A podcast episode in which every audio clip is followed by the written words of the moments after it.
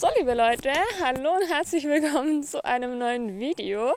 Heute mal wieder nicht von daheim, sondern ich bin mal wieder unterwegs und zwar heute mal in einem Tal. Und ich war vorher schon auf dem Gipfel oben, bin da raufgefahren mit meinem Ticket und ja, ähm, danach bin ich noch runter, also bin ich wieder runtergefahren bis zur Mittelstation und bin dann hier zu diesem Panoramasee gegangen. Aber ihr seht, von dem Panoramasee sieht man nicht so viel, weil es ziemlich neblig ist. Dafür ist hier gleich neben mir eine, uh, wo ist mein Mikrofon? Hier gleich neben mir ist auf jeden Fall eine Kuh. Da sind noch viele weitere Kühe auch noch umherum. Also falls ihr Kuhglocken hört, nicht wundern. Ich hoffe, es stört euch nicht. Auf jeden Fall habe ich mir gedacht, ich möchte heute mal mit euch über das Thema finanzielle Unabhängigkeit durch Minimalismus sprechen. Es ist ja kein Geheimnis, dass Minimalisten sehr häufig weniger ausgeben als der Durchschnitt, weil sie eben ihren Konsum hinterfragen und ihren Besitz hinterfragen. Und das resultiert dann einfach sehr häufig in geringeren Ausgaben, als die einer Durchschnittsperson oft so sind. Und dann hat man ja zwei Möglichkeiten. Entweder man fokussiert sich, also entweder man belässt es dabei, dass man halt niedrigere Ausgaben hat und hat dann eben vielleicht auch niedrigere Einnahmen, weil man sich dazu entscheidet, gut, man möchte vielleicht doch ähm, einfach weniger arbeiten und dafür jetzt schon mehr Zeit haben. Oder die Variante B ist, dass man auch weniger Ausgaben hat, aber sein Einkommen immer noch ähm, gleich hoch ist oder man sogar vielleicht auch daran arbeitet, dass man sein Einkommen kontinuierlich erhöht.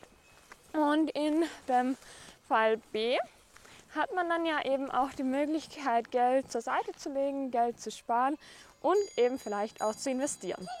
Dafür hat man aber vielleicht im Jetzt noch nicht so viel Freiheit, also zeitlich und ähm, ja, aber dafür hat man dann vielleicht später oder hat zumindest die Möglichkeit eben auch mehr Geld zur Seite zu legen. Und ich merke, dass es beim Minimalismus oft so ist, dass es da so ähm, zwei oder verschiedene Herangehensweisen gibt, weil man hat ja schon als Minimalist eben den Vorteil, dass man mehr Zeit hat, mehr Fokus hat, mehr Ordnung hat und eben oft auch mehr Geld.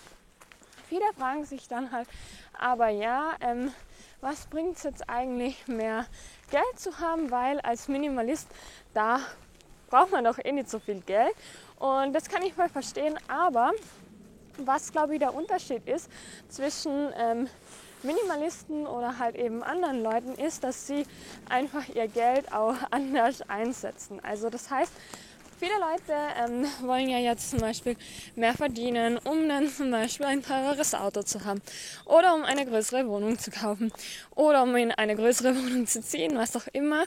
Aber bei Minimalisten ähm, steht es halt gar nicht so im Vordergrund, sondern da geht es halt mehr darum, ähm, das Geld auch als Mittel zum Zweck zu sehen. Das heißt, ähm, wenn man jetzt zum Beispiel als Minimalist relativ geringe Ausgaben hat, dann kann man halt sich das zunutze machen. Und statt jetzt das ganze Geld auszugeben, was man verdient, kann man eben auch einen Teil zur Seite legen und eben zum Beispiel investieren. Und da gibt es ja auch sehr viele Möglichkeiten, ist jetzt natürlich auch keine Anlageempfehlung, aber man könnte das Geld zum Beispiel in ausschüttende ETFs investieren und sich so zum Beispiel auch ein passives Einkommen aufbauen, das einen dann auch mit der Zeit immer unabhängiger von seinem Job macht. Das ist natürlich eine Möglichkeit. Und was man dann eben für einen Vorteil hat, ist, dass man einerseits auf jeden Fall ein finanzielles Buffer hat.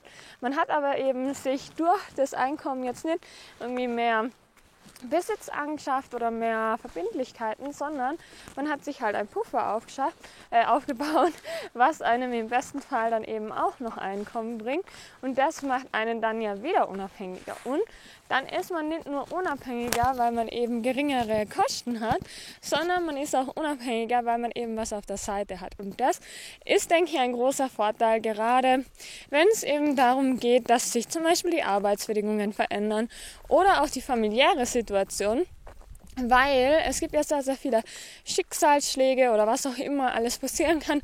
Und ich glaube, dann ist man einfach sehr froh, wenn es wenigstens ein Thema gibt, über das man sich nicht so Gedanken machen muss und das eben dann zum Beispiel das Geld ist. Und ich glaube, das sind so Sachen, an die denkt man oft erst, wenn es irgendwie dann soweit ist. Aber ich finde es halt wirklich sehr sinnvoll, sich äh, davor eben schon Gedanken darüber zu machen. Und was ich zum Beispiel auch jetzt so in der aktuellen Situation einfach merke, ist, dass einen Minimalismus schon auch ein bisschen so vor der Inflation schützt. Also klar, auch als Minimalist kauft man sich ja Dinge oder ja, ist natürlich auch nicht frei von jeglichem Konsum oder so.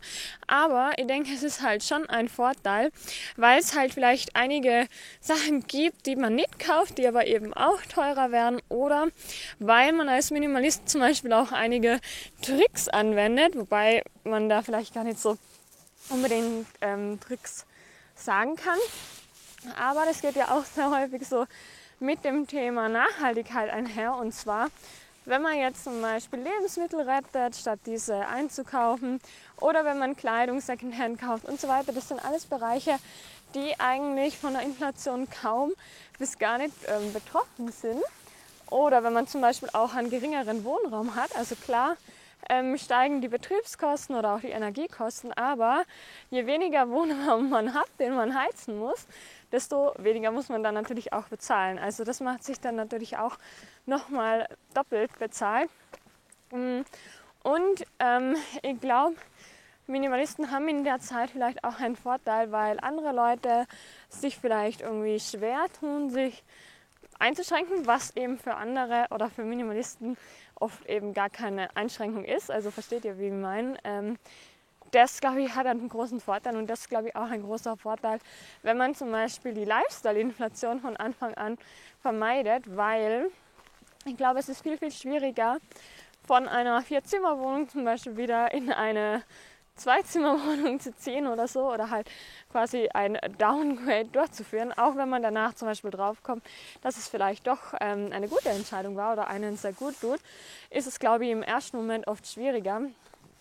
Und ja, ich finde halt, ähm, dass Minimalismus und finanzielle Freiheit sich überhaupt nicht irgendwie ausschließen oder so. Ganz im Gegenteil, ich finde, das ergänzt sich einfach sehr, sehr gut, weil ähm, Geld ist ja in der Hinsicht dann einfach nur ein Mittel zum Zweck, ein Mittel zu mehr Unabhängigkeit. Ich meine, in unserem System ist es einfach so, dass man Geld braucht, um eben sich ähm, eine Wohnung mieten zu können oder ja, gewisse Dinge sich einfach leisten zu können oder auch für Erlebnisse braucht halt manchmal Geld. Auch wenn ich jetzt zum Beispiel hier bin und heute gar kein Geld für diesen Ausflug ausgegeben habe, weil ich eben so ein Ticket habe, wo diese ganzen Bergbahnen und so dabei sind. Ähm, oder auch zum Beispiel die Jacke hier, die ist von Gore. Ähm, sieht man das Logo? Bin mir gerade nicht sicher. Auf jeden Fall, oder ist das Logo hier? Naja, irgendwo ist auf jeden Fall dieses Logo. Auf jeden Fall ähm, hat diese Jacke nur 2 Euro am Flohmarkt gekostet und das ist halt einfach so cool. Ähm, und ja, das Geld, was man sich halt dadurch dann spart, kann man wiederum investieren und das Geld, was man investiert hat, produziert dann wiederum neues Kapital, Zinsen, Dividenden. Und ihr kennt ja vielleicht auch diese 300 Euro Regel. Das heißt, für jede 300 Euro, die ihr investiert, könnt ihr einen Euro aus eurem Depot entnehmen. Der besteht nämlich auf der 4%-Regel, diese Regel. Das heißt, das ist eigentlich ganz lustig, weil ich habe für diese Jacke ähm, 2 Euro gezahlt und wenn man das jetzt ähm, umrechnet, müsst ihr eigentlich nur 50 Euro investieren und dann könnt ihr mal jährlich so eine Jacke für 2 Euro kaufen. Versteht ihr, wie ich meine? Ich finde das irgendwie so krass. Ähm, und ja, dadurch, dass sie halt weiß, dass sie irgendwie solche Sachen so günstig kaufen kann, ähm, ist es halt auch sehr befreiend, weil ich einfach weiß, okay, ich muss nicht irgendwie 300 Euro für eine Jacke oder so ausgeben, sondern es gibt halt wirklich alles so gut wie fast kostenlos oder halt für 2 Euro oder so.